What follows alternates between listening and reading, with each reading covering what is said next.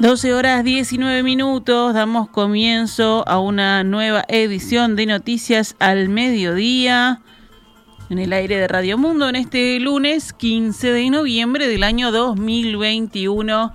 Vamos actualizando la información. El senador colorado Germán Coutinho aseguró que esta semana estará pronto el proyecto de ley para exceptuar por única vez la veda alcohólica que regirá 24 horas antes de las elecciones del Banco de Previsión Social, cuya fecha coincide con la noche de la Copa Libertadores entre dos equipos brasileños en Montevideo.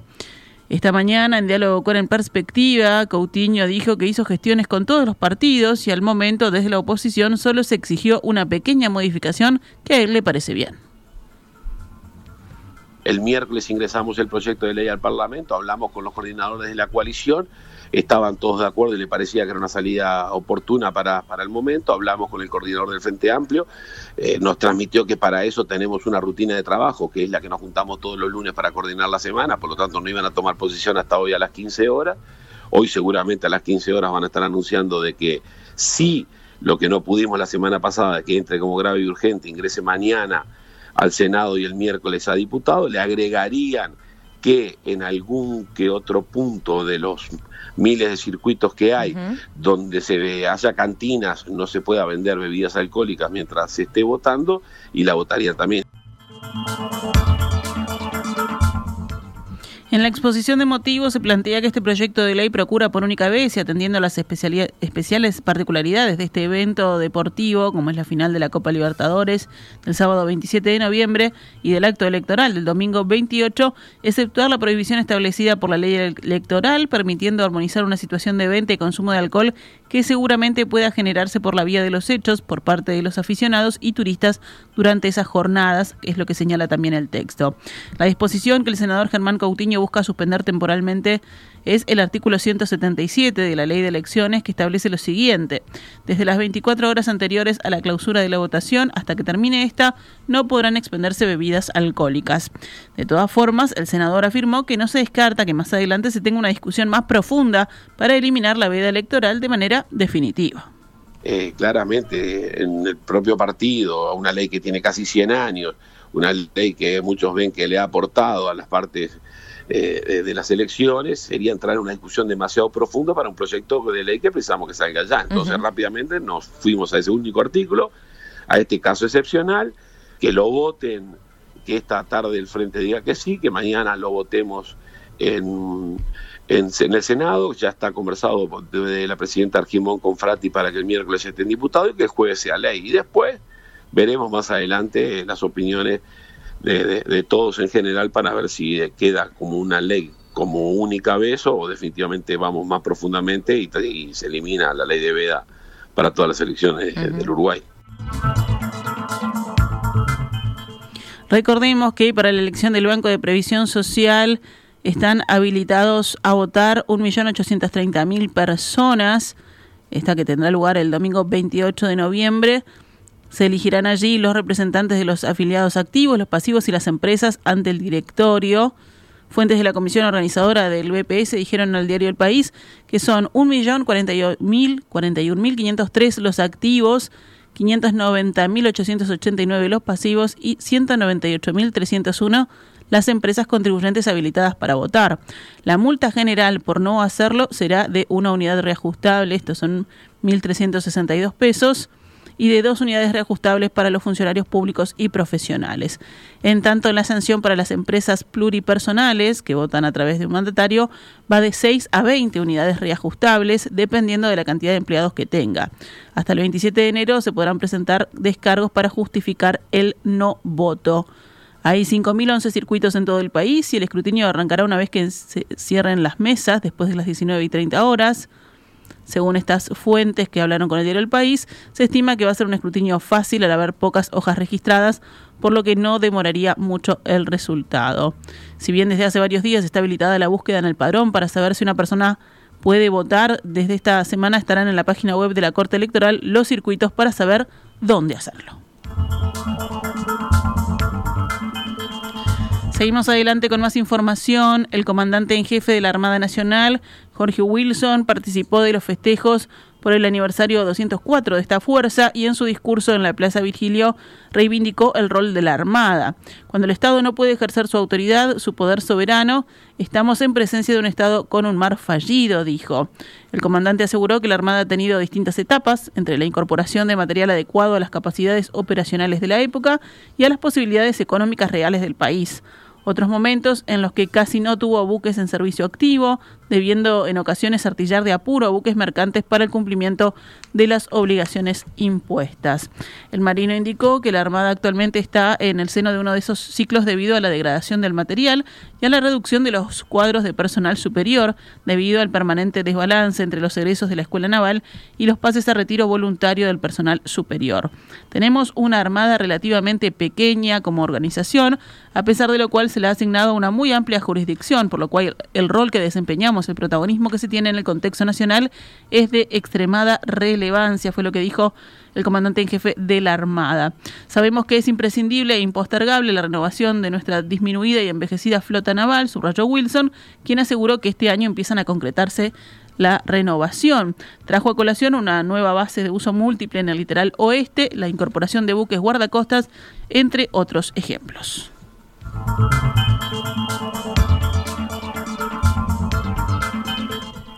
El Poder Ejecutivo prepara los cambios legales necesarios para que los turistas que quieran consumir cannabis tengan acceso a ese producto en las farmacias. Los ajustes en la normativa, según consigna el diario El País desde el sábado, están a estudio de un equipo conformado por el secretario general de la Junta Nacional de Drogas, Daniel Radío, el subsecretario de Turismo, Remo Monseglio, el asesor presidencial, Nicolás Martinelli, y el director ejecutivo del Instituto de Regulación y Control del Cannabis, el IRCA, Diego Serrano. El decreto reglamentario del Ley de Regulación y Control del Cannabis del año 2013 establece que para acceder a cannabis a través de las tres vías previstas, estos son farmacias, clubes canábicos o autocultivo, la persona debe ser mayor de 18 años, tener ciudadanía uruguaya legal o natural o poder acreditar la residencia permanente en el país. En todos los casos, la ley que impulsó el presidente José Mujica estipula que se debe realizar obligatoriamente un registro sin costo. Radio dijo al país que para habilitar ahora el acceso a los turistas se debe modificar el decreto reglamentario de esta ley vigente. Una opción para la habilitación de turistas sería instrumentar vía decreto algún tipo de registro temporal que implique flexibilizar la forma de registrarse y que el registro caiga cuando el ciudadano abandona el país, añadió el jerarca. El secretario general de la Junta Nacional de Drogas no descartó que los cambios entren en vigor en esta próxima temporada de verano. A largo plazo, el gobierno planea diversificar los puntos de expendio de marihuana más allá de las farmacias. El presidente Luis Lacalle Pou se manifestó partidario de estudiar el proyecto de ley que legaliza la eutanasia y el suicidio asistido para enfermos terminales, que fuera presentado por el diputado colorado Ope Pasquet a comienzos de 2020. Es un tema bien delicado, es un tema que yo por lo menos el abordaje que, hago es en cuanto a mi propia vida, no la vida de los demás, que es lo que yo querría para mí personalmente, es un tema de, duda filosófica, obviamente. Yo soy partidario a priori de, de estudiarlo.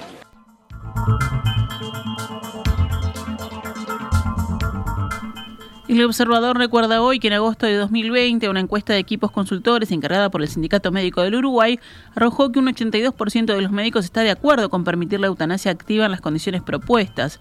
El concepto implica la práctica en que el médico da muerte al paciente que así lo solicita por padecer una enfermedad terminal. De todos modos, cuatro de cada cinco consultados consideraron necesario que el texto incluya la posibilidad de interponer objeción de conciencia, que implica que por sus propios valores o principios el médico puede negarse a llevar adelante la práctica solicitada por su paciente.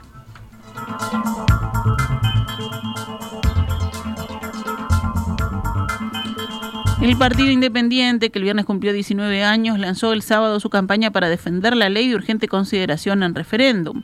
La Mesa Nacional de esa colectividad, que lidera el ministro de Trabajo, Pablo Mieres, llamó a través de un comunicado a intensificar en todo el país la tarea militante de divulgación, explicación y defensa de la LUC, bajo el lema La mejor forma de defender la LUC es conocerla.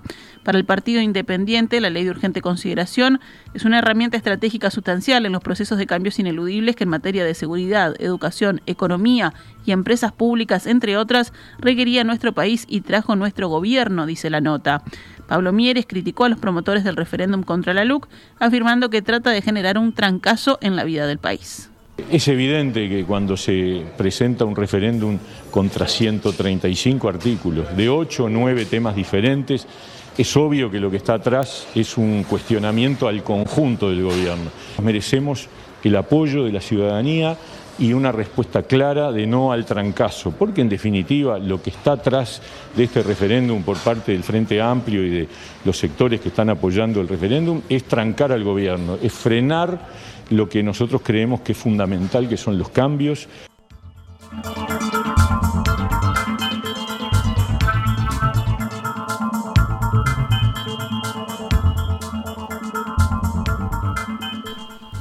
El candidato a presidente del Frente Amplio, Fernando Pereira, candidato a presidente del Frente Amplio, llamó este sábado durante un acto en La Paz a bordear el Antel Arena el miércoles próximo en una instancia que servirá como respuesta a la interpelación al ministro de Industria, Energía y Minería, Omar Paganini, y al presidente de Antel, Gabriel Gurméndez, promovida por el oficialismo para divulgar información sobre el estadio multifunción. Ojalá que el Antel Arena el 17 de noviembre esté repleto de uruguayos y de uruguayas, de esos que valoran tener el arte en la ciudad, de esos que viven en el barrio, que valoran el cambio que significó para el barrio la construcción del Antel Arena, esos que entienden que el estadio también es parte de la fortaleza de Antel, aquella empresa que Luis Lacalle Herrera quiso privatizar, dijo. Pereira afirmó además que naturalmente algo le faltó a su fuerza política para ser electa para un cuarto gobierno en 2019 y aseguró que hace un año y medio se está en un proceso de autocrítica sobre la derrota electoral, pero aprovechó la instancia para cuestionar al oficialismo. Todo el mundo sabe que va a haber referéndum y todo el mundo sabe que lo vamos a ganar. Y lo vamos a ganar porque nos asiste la razón. El presidente de la República ayer, en un acto que yo destaco, llamó a discutir sobre la ley y llamó bien, con verdades. Yo pienso que era una autocrítica, porque decirnos que si se deroga la ley volvemos a Unión Soviética, tenemos que volver a los mapas de los 80. Decirnos que si se deroga la ley los presos van a salir por miles cuando los penalistas le están diciendo los cuatro gritos que es mentira, está en una autocrítica. Si nos dicen todos los días que las adopciones van a durar más tiempo y ese artículo no está incluido en los 135 artículos, es que sencillamente no mienten. Rápidamente vamos ahora a temas de la emergencia sanitaria. Ayer domingo fueron detectados 144 casos nuevos de coronavirus en 6.179 análisis, lo que da una tasa de positividad del 2,33%, igual que la del sábado y apenas superior a la del viernes, que era de 2,12%. Actualmente hay 2.020 personas cursando COVID-19, o sea 42 menos que el sábado y uno menos que el viernes. En CTI hay 14 pacientes con esta enfermedad, la misma cifra que el sábado y uno menos que el viernes. El departamento con más contagios nuevos diarios promedio en los últimos siete días es Durazno y el de menos casos nuevos es Artigas, que además es el único con registro cero. Ninguna persona con coronavirus falleció ayer, pero el sábado hubo dos defunciones y el viernes otras dos. Desde que comenzó la emergencia sanitaria hace 20 meses y un día han fallecido 6.101 personas con diagnóstico de SARS-CoV-2 en territorio nacional.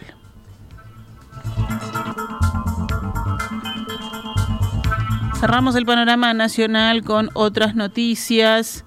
Antel y el Ministerio del Interior inauguraron el viernes pasado en cuatro puntos estratégicos de la localidad de Solís de Mataojo, en La Valleja, las primeras cámaras de videovigilancia que utilizan la tecnología 5G. Según un comunicado de Antel, mediante esta tecnología se facilita, se facilita, debí decir, la concentración de mayor número de cámaras y una excelente definición. La actividad contó con la presencia del ministro del Interior, Luis Alberto Heber, el intendente de La Valleja, Mario García y el presidente de Antel, Gabriel Gurméndez, entre otras autoridades. Una mujer murió en la madrugada de este lunes tras un tiroteo en las calles Rincón y Ciudadela, en la zona de Ciudad Vieja, y se confirmó por el Ministerio del Interior este hecho. La mujer que cuidaba coches en la zona quedó en medio del tiroteo entre una persona que llegó en auto y otra que salió de una casa a responder los disparos con una pistola Glock. La policía tomó conocimiento de la situación sobre las cuatro y media de la mañana y acudió al lugar donde solicitó emergencia médica para la mujer. A las 5 de la mañana constataron que había fallecido.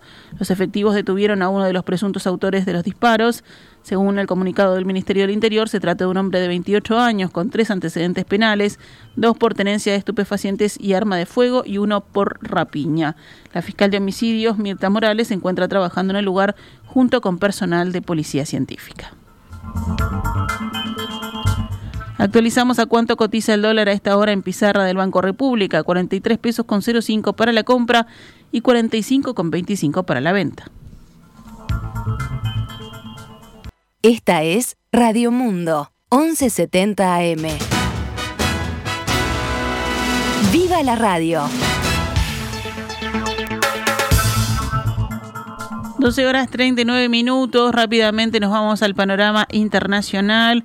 En Reino Unido, la policía calificó esta mañana de incidente terrorista la explosión de un taxi con una bomba casera frente a un hospital en Liverpool. Aún no se conocen las razones de la explosión, según dijo Russ Jackson, responsable de la policía antiterrorista en el noroeste de Inglaterra. El artefacto fue construido por el pasajero que murió, explicó. La explosión, cuyas circunstancias todavía no están claras, dejó un muerto y un herido ocurrió durante las conmemoraciones a las víctimas de la guerra, a pocos cientos de metros de la Catedral de Liverpool. Cientos de soldados, veteranos y miembros del público estaban reunidos para este homenaje. El auto implicado era un taxi que se detuvo en el hospital poco tiempo antes de la explosión. A continuación, la zona fue acordonada por los servicios de seguridad y se cortó el tráfico. Por su parte, la ministra del Interior, Priti Patel, anunció que el nivel de amenaza terrorista del país es grave tras los incidentes del taxi. Elevamos el nivel de amenaza de importante a grave, declaró la ministra en la televisión, señalando que los hechos de Liverpool eran el segundo acto considerado terrorista después del asesinato del diputado David Ames hace un mes. Este nivel de amenaza significa que el riesgo de un atentado se considera altamente probable. En Italia, la policía llevó a cabo hoy una ola de redadas contra grupos de antivacunas por instar en las redes sociales a la violencia contra políticos y médicos a favor del pasaporte sanitario impuesto contra el COVID-19. Las redadas fueron realizadas en 16 ciudades de todo el país contra 17 líderes ultrarradicales del movimiento Basta Dictadura, bajo la dictadura activo en Telegram. Se trata de un grupo que incita al odio y a la comisión de delitos graves, explicó la policía de Turín en un comunicado. El grupo es conocido por haber organizado manifestaciones contra el pasaporte anticovid, debido a que es obligatorio en todos los lugares de trabajo desde el 15 de octubre. En Ecuador, el mandatario Guillermo Lazo aceptó la renuncia tanto del jefe del Comando Conjunto, el vicealmirante Jorge Cabrera, como del director del organismo a cargo de prisiones, Bolívar Garzón, según indicó la Secretaría de Comunicación de la Presidencia en un comunicado. El gobernante tomó esas decisiones en una reunión con los ministros de Gobierno, de Interior y Defensa. Esta resolución fue para determinar las principales acciones a continuar ejecutando ante la situación carcelaria, agregó el texto, aunque no precisó las causas de estas renuncias. Recordemos que entre viernes y sábado se produjo una matanza de 68 presos en la principal penitenciaría del puerto de Guayaquil.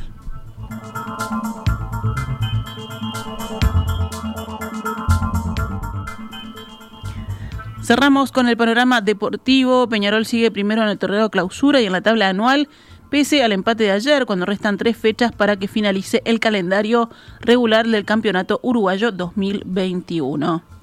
Los resultados del sábado y de ayer, Plaza Colonia y Fénix empataron 1 a 1, lo mismo River Plate y Peñarol. Sudamérica cayó ante Boston River 2 a 1. Liverpool cayó ante City Torque 3 a 1. Deportivo Maldonado venció a Nacional 1 a 0. Y Cerrito también venció a Villa Española por la mínima diferencia. Hoy continúa la fecha a las 16 y 30 juegan Progreso Wanderers en el Paladino. Y allí entonces cerrará la décimo segunda fecha. En cuanto a la selección uruguaya, viajará esta tarde a Santa Cruz de la Sierra, Bolivia, para enfrentar mañana a la selección local por eliminatorias del Mundial de Qatar 2022. Los celestes viajarán hasta la altura de la ciudad de La Paz para jugar el partido que comenzará a las 17 horas hora uruguaya. Y Nacional se clasificó semifinalista de la Copa Libertadores de América de fútbol femenino tras derrotar 2 a 1 a Deportivo Cali el sábado en Asunción. Las tricolores empezaron perdiendo, pero ganaron de atrás con goles de Yamila Badel y Esperanza Pizarro.